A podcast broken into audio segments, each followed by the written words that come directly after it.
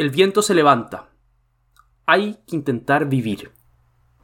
Bienvenido a un nuevo episodio de Sin Ser y vamos a experimentar esta vez con un nuevo formato, trabajando columnas de la columnocracia nacional. Esta semana vamos a comentar una de Christian Barkin que se titula El viento se levanta, en la que trata la poesía como fenómeno humano desde su clásica aproximación estética. Yo insisto en que columnocracia es un gran término. Creo que allá está el futuro. eh, con Carlos Peña como el rector supremo de la, de la columnocracia nacional, evidentemente. Claramente. ¿Y Mansú, ¿y, No, Mansú, pero ¿y dónde sí, queda? eh, De Paladín de la República. Eh, sí, es cierto que la aproximación de, de Barken es bien refrescante, además. Eh, yo ah, también admito que nunca he tenido una aproximación a la poesía de la que pueda estar realmente orgulloso, más allá de obviamente leído un par de cosas de Neruda y otras cosas también en el colegio, pero, pero bastante interesante, sí.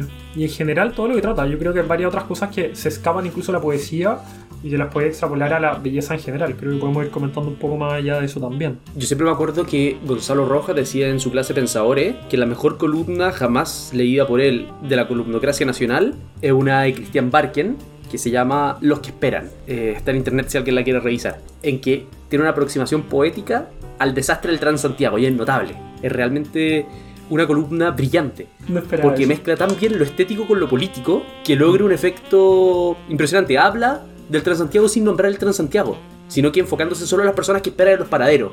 Aparte que el tema del Transantiago es muy entretenido desde una cantidad de enfoque por el- la magnitud de desastre que es. Se supone que, que no sé qué tan verdad será, pero que en el curso como de políticas públicas del magíster de Harvard lo, estudian como gran peor política pública de los últimos 50 años, una cosa así, como realmente lo más terrible que hay desde todos los enfoques. Ricardo Lago, un genio y figura, diseñó un- una pésima política pública y después se la encargó a su sucesor. Crack. Qué grande Ricardito. Totalmente. Sí, no, bueno, hablando de columnocracia, como que Claro. El periodo anterior a la columnocracia fue la gran monarquía de Ricardo Lago. Antes de partir con la columna propiamente tal, él nos invita aquí a buscar esos versos que nos han marcado. Eh, una invitación que le hace a todo el mundo, no solo a los técnicos de la poesía, como se podría decir. Entonces te preguntaba si hay algún verso más allá de esta columna que tú digas que está marcado. Yo he leído muy poca poesía, así que conozco poco, hay un par, pero Que me haya marcado, no. Directamente la poesía no. Pero obviamente he tenido aproximaciones que sí me han dejado pensando. Yo siempre pienso que cuando estáis leyendo algo es como, un poco rara la forma que lo voy a decir, pero es como si anduvieses con anteojos respecto de ese tema por al menos una semana. En lo que todo lo empezáis a aproximar desde lo que leíste. No sé si te ha pasado. Sí, a mí sí hay poemas y versos que me han marcado. De hecho, yo partí leyendo poesía más regularmente recién este año, gracias el año pasado ahora. Ahora uno puede hacer todas esas tallas de no he hecho tal cosa desde el año pasado. He abusado de eso, no te imaginas. Qué cuánto. boomer. Sí, Uy, lo iba a hacer ahora, pero ya lanzamos nuestro primer episodio de este año. bueno, Eh, pero me ha gustado mucho, sobre todo eh, Elliot, que es muy bueno. mm, Y ahí Wasteland es brutal. Siempre es, esa primera línea de Wasteland, April is the cruelest month, es muy bonita. O una que viene un poquito después, un verso, no lo voy a leer entero, pero que termina con I will show you fear in a handful of dust. Te mostraré el miedo en un puñado de polvo. mm. Que habla precisamente de un poco de, de la facilidad con que la vida se va. Hay que pensar que es un poema escrito justo después de la Primera Guerra Mundial, así que la situación no era la más optimista del mundo. claro. También Neruda tiene unos poemas muy bonitos. Tolkien también. Yo siento que en los cantos que hay entre medio hay algo que resuena muy profundamente. Son muy bien logrados. El inicio del Hobbit, que también hemos comentado más de Sí, una vez. eh, lo comenté el otro día con un amigo que iba a leer el. que había leído El Señor del Anillo y me confesó con una vergüenza forzada que se saltaba los cantos, lo que es un sacrilegio. Se me cayó un ídolo. Y, y estábamos conversando de eso. Los cantos de Tolkien, en Tolkien, tienden a ser los con mayor contenido filosófico, emocional, mitológico. Es donde más directamente se ve eh, como la construcción de ideas, de sentimientos, de vivencia que quiere construir Tolkien. En esa canción, por ejemplo, cuando entran a Moria y canta, y canta Gimli, es precioso. O sea, el sentimiento de nostalgia y de cómo el mundo va decayendo es brutal. Claro, The world was sí. fair in Durin's day. El mundo era bello en tiempo de Durin. Que Durin camina por el mundo cuando todavía no, se la- no le habían caído nombre a los, a los ríos y montañas. Y después termina con toda la idea de decadencia. La montaña hoy en día es tan vieja, el fuego de la forja se apagó. Esta idea de decadencia es muy bonito.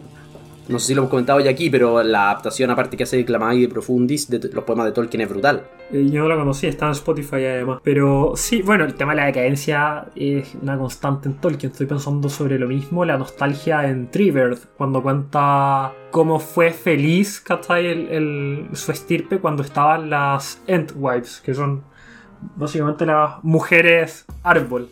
Y los niños y todas estas cosas, y cómo la perdieron y ahora solo les queda esperar nomás. Claro.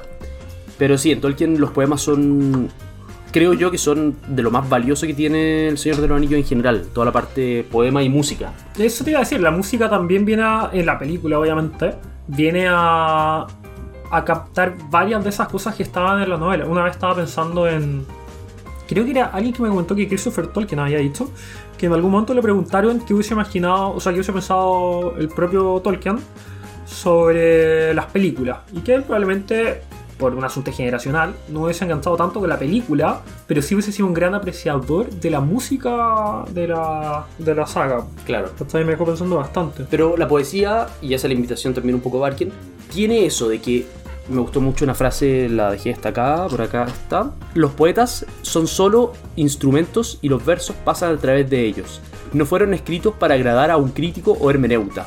Los versos son un llamado que la vida misma nos hace con su infinita sabiduría. El poema como una realidad que se escapa un poquito de lo material, que se escapa un poco de lo científico, que se escapa un poco de lo controlable por el hombre de cierta manera, es muy bonita. Y también se condice mucho con el origen de la música y del poema. El origen de la música y del poema es más bien religioso, de hecho. De las primeras cosas que hace el hombre es cantar a Dios. Sí, es que eso es lo mismo que te iba a comentar. Yo esta semana terminé un libro de Scruton que se llama Cultura Moderna, donde precisamente trata esa idea de cómo la cultura, y principalmente la, alta cultura, es una experiencia religiosa. Y cómo la modernidad, o la forma en que lo religioso ha dejado de ser un presupuesto en la vida y pasa a ser una especie de supervivencia en el mundo moderno, también ha afectado completamente cómo entendemos la cultura y trata directamente sobre lo que estabas comentando tú de, de cómo eh, no se escribe para agradar a un, a un crítico, trata directamente el último capítulo a los deconstruccionistas, como el trabajo del, del diablo, podría traducir así el título. Es muy bonita la aproximación que hace del arte. De cierta manera, el arte eleva al hombre y está efectivamente muy presente en Scruton, en Soul of the World, que era uno de nuestros proyectos para comentar nuestro primer capítulo, supuestamente, y nunca lo hicimos. Fue un gran piloto dentro de todo, Ese piloto, algún día tendrá que salir a la luz ese piloto. pero con edición moderna, o sea, no, no la edición de los primeros capítulos, va a ser perfecto.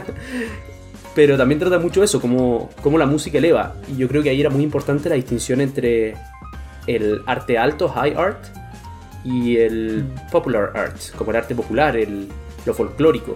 Que hoy en día se ha perdido mucho. Hoy en día, común. claro. O sea, la música, por ejemplo, los trovadores en su minuto en la Edad Media, por ejemplo, no aspiraban a un sentimiento religioso, sino que era entretener nomás. Y se entendía como tal y se le ponía en su justo lugar. Hoy en día hay una especie de endioseación eh, de la música popular como si fuera un fenómeno artístico, que eso Scruton lo critica mucho. La absoluta ausencia de movimiento de la música popular. Lo que no significa que la música popular no sea genial. La repetición. Claro, la repetición constante de movimiento. Es un, o sea, no es un movimiento estrictamente hablando, sino que es un, un tema nomás, un tema repetido uno tras otro. Lo más notable es las canciones de reggaetón, que tienen todo el mismo ritmo básico. Ojo que además con el reggaetón pasa esto de que es una canción que dura un minuto, un minuto veinte, que está en bucle dos o tres veces. Además, O sea, no es que a mí me, me gusta el reggaetón, soy un gran conocedor del reggaetón, lo paso muy bien. Pero de la misma manera que me gusta la Big Mac, por ejemplo, y la disfruto mucho, sin decir que es la mejor comida del mundo, puedo consumir música mala, derecha y objetivamente mala, sin tener que andar defendiendo el gusto nomás. como que no se entiende hoy en día la diferencia entre lo que es un gusto y lo que es la calidad. Creo que ya lo hemos comentado alguna vez, yo siempre uso el ejemplo de Harry Potter. Harry Potter yo lo leí tres, cuatro veces, lo disfruté mucho, me lo sé bastante bien, pero no por eso lo voy a equiparar a un nivel literario como Tolkien, por ejemplo, que es dentro del mismo estilo de literatura, por así decirlo. Sí, yo creo que eso es, de cierta manera, alguna especie de mito que se construye con las películas. Como que al ser dos películas, o sea, dos sagas de fantasía fuerte que nacieron al comienzo de los 2000, se construye el mito de que deben ser igualables también en su contenido base. Pero, pero bueno, yo en realidad tampoco estoy en una muy buena posición de comentar sobre Ha- Harry Potter porque nunca va a ser el primer libro. ¿En serio? Pero bueno. No, nunca. No, sentí que, que podría estar haciendo otra cosa. Y eso que yo soy un gran consumidor de... me encanta esa- ese texto como... No, no quiero decir basura, pero me gusta la ciencia ficción barata, ese que vendían como en revistas de columnas, ¿cachai? Eh, no es por algún sentido de esnovismo en ningún caso, solo que no lo disfrutaba, sentía que podía estar haciendo otra cosa nomás. pues. Bueno, lo que te iba a decir es que, volviendo a mencionar a Gonzalo Roja, él siempre cuenta que en Pensadores él empezaba, él bas- empezaba una de las clases basureando Harry Potter, eh, diciendo que no podían considerar eso literatura, que está bien para los niños para aprender a leer, para agarrarle el gustito a leer. Como tiene muchas virtudes, pero nadie puede considerarlo literatura propiamente tal. Y un alumno dijo, ya, pero profesor, ¿lo ha leído? Y Rojas quedó pasmado porque no lo había leído, entonces lo basureaba sin saber. Tremendo. Entonces, agarró, lo consiguió, lo leyó y dos semanas después volvió a la clase para decir, ya, lo leí, es una basura, ahora puedo basurarlo tranquilo. ¡Qué grande! Dice que no, no hizo el intento de leer el segundo ya, dijo, ya, con uno es suficiente. Ah, le podríamos invitar de vuelta a que nos cuente su experiencia leyendo Harry Potter. Pero siempre se reía mucho con eso. Pero claro, está esa mezcolanza media rara entre calidad y gusto, que está muy presente hoy en día, tal vez por esta de la idea también de belleza, de creer que gusto define belleza, como porque a mí me gusta, entonces es bello. Claro, la idea que critica Lewis al inicio de, de The Evolution of Man. Pero también está ese tema el, el texto que te comentaba de Scruton. Al final, y está la conclusión, dice que las personas que han sido iniciadas en la alta cultura, que él lo describía como, como enseñar al corazón de cierta manera, no esta cosa también critica un poco, o sea, no critica a Barken, pero, Barken, pero eh, si lo nota, de el entender algo como, o la, o la poesía como algo técnico, como ejemplo de algo técnico, y no realmente aprenderlo con el corazón. Ya, él decía que las personas que estaban iniciadas en esto eh, tenían la labor de enseñarlos, porque si no teníais dos caminos. O dejárselo a los deconstruccionistas, que iban a hacer todo lo contrario para destruirlo en la ausencia del, del ideal religioso, eh, o al menos en un sentido más estricto, podría argumentar que ellos también tienen una especie de, de fundamento religioso por ahí. O por el otro lado, caer en la falacia contemporánea de creer que simplemente la cultura popular, es igual que de cualquier otro atisbo de cultura que apele a algún interés un poco más elevado, por ponerlo de alguna manera, ¿cachai? O un poco más difícil de aprender. En general, hoy en día al arte en el sentido más amplio posible, dentro de lo que incluyo novelas de fantasía comerciales y reggaetón, en el sentido de producción humana como en general, artística en general, no arte en el sentido más estricto, más no, no quiero decir técnico, pero voy a usar la palabra técnico para que se entienda la idea. Más crítico, claro. Pero la finalidad de eso se entiende hoy en día muchas veces como, en primer lugar, entretención y en segundo lugar, lugar crítica política, que ahí yo creo que están mucho los deconstruccionistas, porque ven todo como poder, todo es poder, partiendo por el lenguaje. Para volver a la columna, el son fonata, que dice Barker en la columna, el, el hombre que habla, que el hombre necesita limitarse a palabra. Bueno, los postmodernos te dicen que la palabra también es una forma, una estructura de poder. Entonces, en la medida que el arte se entiende con esas dos finalidades principales, o sea, como una forma de poder, y ahí encontraréis la música de protesta, eh, toda la literatura de corte más político, toda la Los Oscars. Claro. Bueno, también se sumando a la aproximación más de entretención o búsqueda de poder, también podéis mirarlo desde el tema económico, o sea, el arte como un método productivo, que estoy bastante seguro que hay muchas personas que lo entienden así. De hecho, eso está en Fukuyama también. No sé si te acordáis de esa última página del fin de la historia, donde dice eh, el tiempo poshistórico va a ser un tiempo sin arte, donde lo único que va a quedar va a ser los grandes museos de la humanidad que aún vivía, la humanidad que aún estaba en la historia. Será un tiempo fome que no se va a producir arte, no se va a producir belleza, porque no hay un motivo para crear belleza en un mundo donde no hay idea, donde no hay principio, donde no hay ideas trascendentes de cierta manera. Entonces, esas tres formas de entender el arte, yo creo que dañan mucho la forma en que uno se aproxima al arte también, que es una forma totalmente radical, radicalmente distinta que a lo que hace Barken, que es una aproximación de entender el arte como un fin en sí mismo. Tal vez no lo dice así, pero lo que tú comentabas del arte como un elemento ascendente de cierta manera, que hace que el hombre ascienda a realidades que son superiores a la mera materialidad. Recordé que en algún momento, no sé si tú te acordáis, que comentamos qué pasaría si es que tuviésemos una especie de algoritmo que conociera lo suficiente de mercadotecnia como para producir películas o libros o lo que sea en el fondo que sean éxitos comerciales. Pero una cosa que realmente no pueda compararse a cualquier otra producción humana. Está claro. Si tuviésemos, pero fuese completamente hecho por máquina. ¿Sería eso arte de alguna manera? Ojo que esto no es un ataque al escapismo. El escapismo tiene su lugar de ser y más en nuestro momento, pero.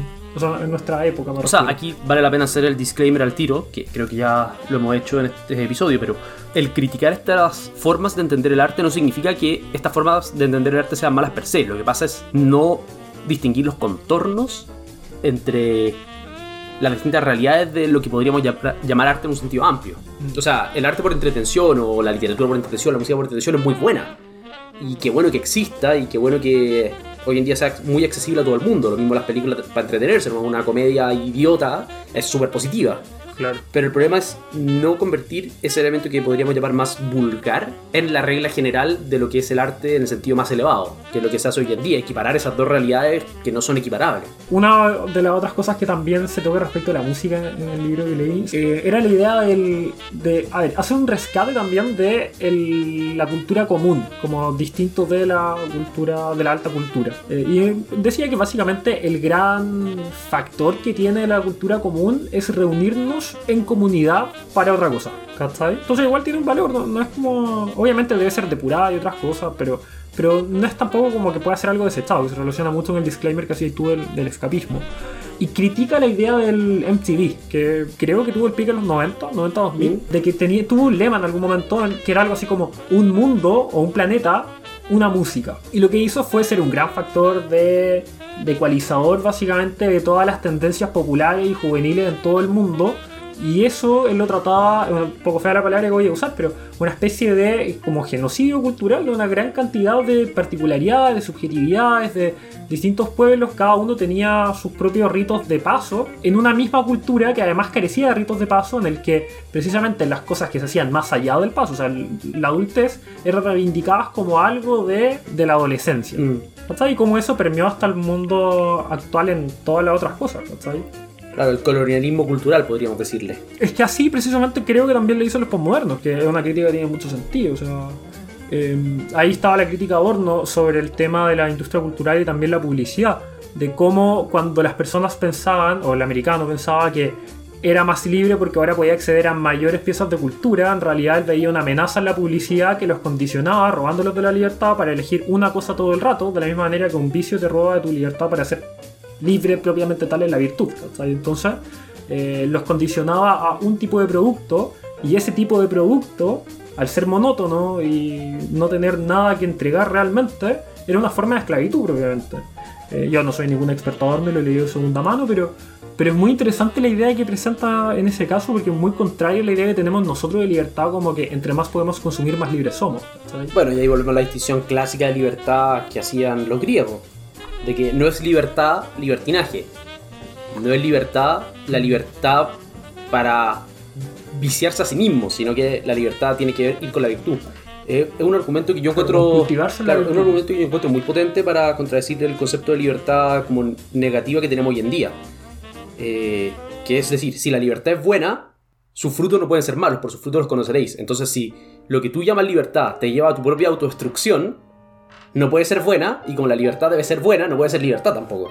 Claro, sí, pues esa es la, respuesta de la tradición eh, clásica. Además es chistoso, porque toda esa discusión fue secuestrada de una manera en que ahora la diferencia es entre libertades positivas y negativas, y Isaiah Berlin y todas estas otras cosas, contra los ralcianos y de ahí a los socialistas que dicen que no, que libertad debe ser libertad efectiva, no libertad como eh, negativa ausencia de coacción, sino que efectivamente poder acceder a todas esas licencias. Y por el otro lado estamos nosotros como, oye, para, no, contra la de libertad. Es muy chistoso. Y respecto a los postmodernos y lo que decíais del colonialismo cultural, es divertido porque los postmodernos, como eterna bolsa de contradicciones internas, tienen aparte esta contradicción media rara de que, claro, pelean contra el colonialismo cultural y todo el cuento, por lo que tratan de reivindicar las culturas como propiamente tal, pero al mismo tiempo combaten las culturas por un sentido de opresión, como la pertenencia a una cultura es opresiva, como una idea de liberación como mundialista.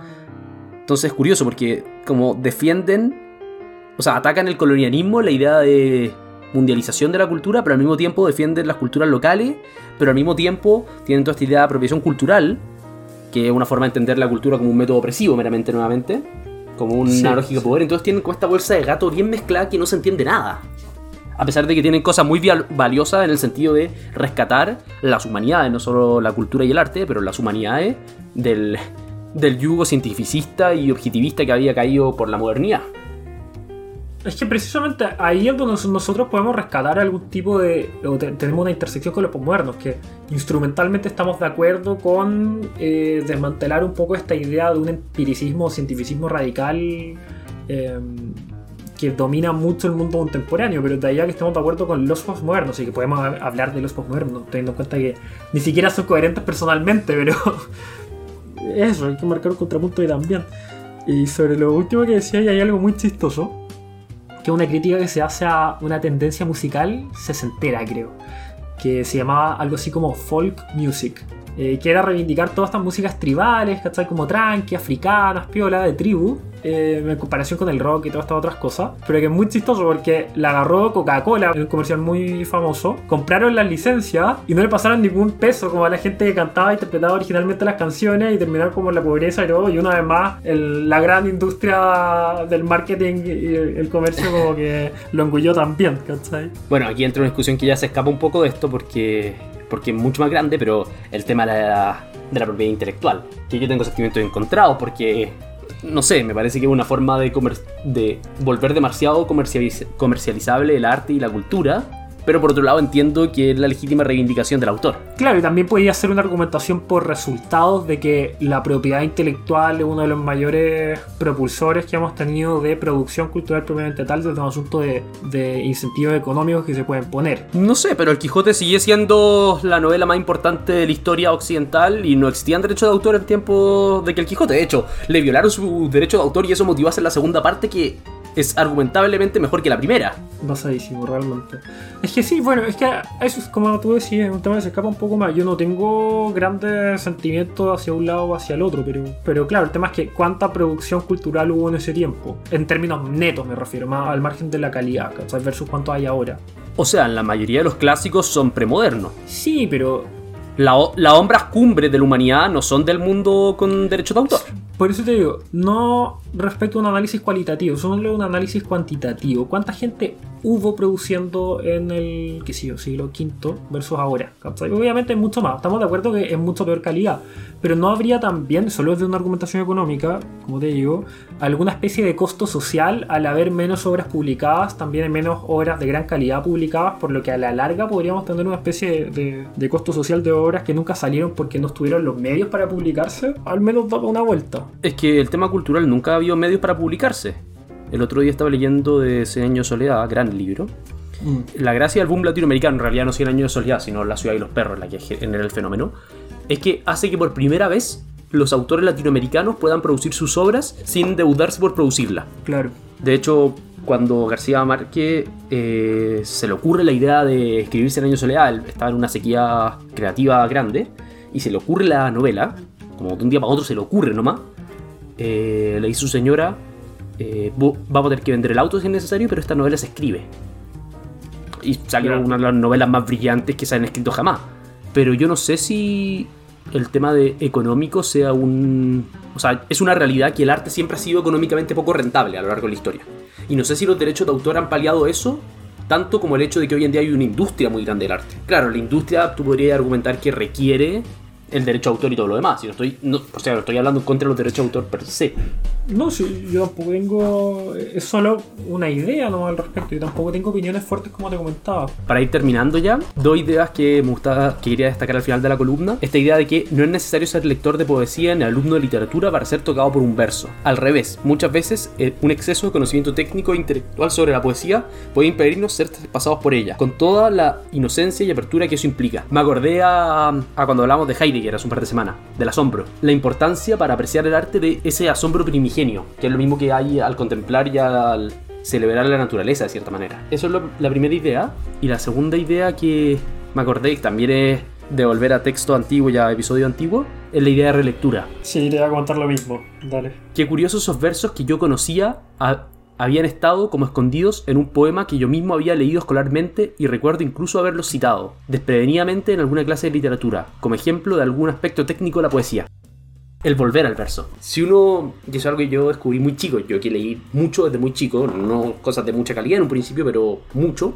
agarré el gusto de leer por leer. No, no me importaba tanto la narración, no me importaba tanto el texto, o sea, eh, lo que se contaba era importante, pero yo voy a releer un libro tres o cuatro veces. Y no era por la historia, sino que el hecho de leer me daba algo, dejaba algo en mí. Lo mismo pasa con toda la experiencia artística. Escuchar de nuevo una sinfonía de Beethoven, da lo mismo que uno la conozca perfecto, siempre tiene una magia. Cruton lo dice respecto a una obra que a él le encantaba, no me acuerdo, creo que lo anillo de Nibulco puede ser. Sí, sí, es eso. Sí, que es como su obra, su obra favorita. Era. Tiene todo un libro el tema. Oye, Claro, de hecho, se, se cumple un año de su muerte. ¿Cuándo murió? el 12 de febrero, ¿o ¿no?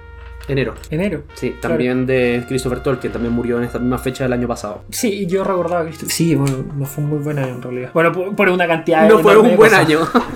Claro. Sí, no, yo te iba a contar que en realidad. A ver, ahí también puedes nuevamente lanzar la distinción entre cultura común, que la cultura común no te entretiene, pero no deja mucho más tampoco. O sea, ver una película dos veces es una lata, mientras que El Señor de los Anillos, por ejemplo, o hay una otra cantidad infinita de películas que yo he visto mil veces. Joker, por ejemplo, muy buena. Cuando estoy estresado, veo la primera escena del Señor de los Anillos, la de la comarca. yo veo los primeros 45 de, de American Psycho. Pero Ya, sí, eh, porque. tú tienes un problema. American Psycho no es una película como para enfrentar el estrés. No, es que es, es, entre- es irónica, es entretenida, pero bueno, ya, está para otra cosa. Pero sí, pues es que está ese tema. O también lo contrario a veces. La cantidad de veces que hay leído algo, o alguien te dice como, oye, leí esto, y tú como lo mirás con cara de, "Ah, sí, era bueno, me imagino. O, ah, sí, lo vi en el colegio, claro. Eh, pero no le di da la oportunidad y cuando lo vuelves a leer te das cuenta de que era algo que realmente era súper potente. A mí me ha pasado varias veces con... Creo que lo comentamos también en el capítulo de, de Un Mundo Feliz, que cuando lo leí en el colegio lo pasé bien, lo mismo con 1984, pero la relectura ahora con un par de años encima, aprovechando estar de cumpleaños, Toda la razón, estoy de cumpleaños. claro, sí, bueno, aprovechamos felicitar a Pablo por Instagram. Y a Tolkien y a Cicerón. Eh, sí, claro, pero principalmente a ti. Eh, Porque los otros están muertos. Claro, lo iba a decir, pero, pero ya. No, se, me, se me hace difícil encontrar a Cicerón en Instagram al menos, pero. eh, no, pero sí. Bueno, y eso tema. Están de- las de- estrellas. Claro, bueno, a, a todo esto, eh, hay que transparentar que hoy en la mañana hiciste un gran argumento a favor de la astrología, de por qué eh, te reencontrabas en, en Tolkien y en Cicerón. Bueno, pero si ambos son ascendientes en Mercurio. Capricornio. Capricornio. Capricornio ascendente. ¿Te sabes lo? Ah, ya pensé que te lo sabía. Ya, bien. No, no me lo sé. O sea, sé que soy Ya. Capricornio, pero eso Esta sería todo. empresa común estuvo en riesgo por un minuto a causa de la astrología En y cualquier otros caso- paganismos. Mi comentario sobre la estrella es porque el argumento de Cicerón en cuanto a la inmortalidad es que las personas virtuosas ascienden a la estrella, que es un pasaje muy bonito de, de la República, el único pasaje que se conservó íntegramente porque San Agustín Ah. lo salvó. Eh, se llama Somnium Escipionis, el sueño de Escipión, en que ¡Qué a bonito!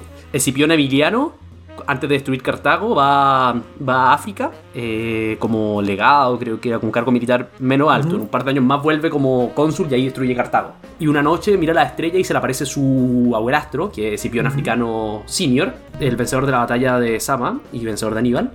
Y le empieza a contar de por qué él está en la estrella. Y ahí dice, por la virtud. Entonces de ahí estaba jugando con la idea de que Cicerón está en la estrella porque era un hombre virtuoso que cultivó la virtud. Pero no por astrología, claramente.